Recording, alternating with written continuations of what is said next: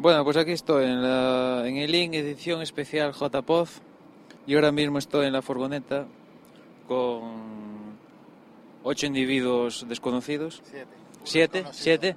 Sí, ese que habéis escuchado es aquí Agustín de No Soy un Troll, desde Boxes y otros podcasts que va a resucitar en breves. Después, a, a los volantes tenemos a Alberto de La Morsa era yo y Habitando, si no me equivoco, ¿verdad, Alberto? Después, eh, el puesto de copiloto tenemos a Adelaida, la parte no visible de Zafarrancho. Después, aquí en el, el segundo escalón, tenemos a Esteban de Zafarrancho. ¿Cuál es tu libro, Esteban? Promocionate. Se llama A la sombra del pulsar, una novela de acción y aventura ambientada en la Segunda Guerra Mundial, disponible en Amazon. Disponible en Amazon a un precio muy asequible.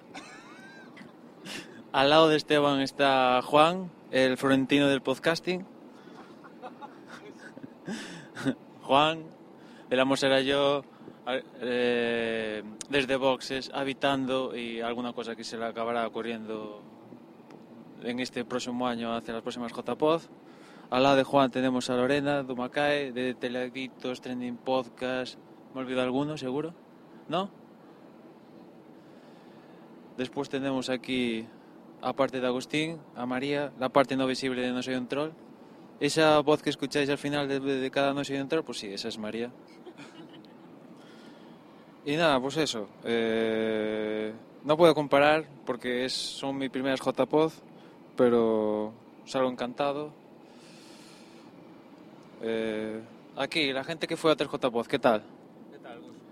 Pues yo tengo para comparar con Madrid, que fueron mis primeras JPOT y desde luego unas jornadas espectaculares. Felicitar a la organización que han puesto todos los mimbres para que salieran unas jornadas perfectas y nada, esperando el año que viene asistir a Málaga.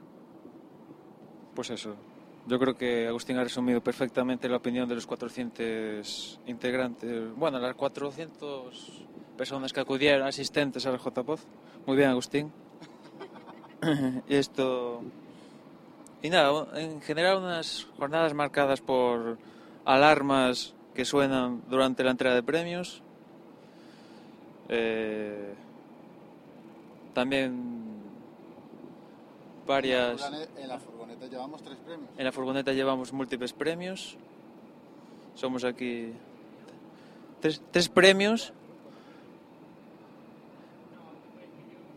No lo podéis ver, pero están aquí discutiendo cuántos premios llevamos.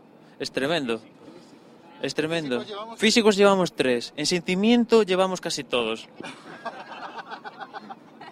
Esto. En virtual, en virtual. En virtual, en sentimiento. Seguramente alguno, algún día de estos saldrá la foto con todos los premios ahí muy bonita y tal. Pero gracias, gracias por los premios.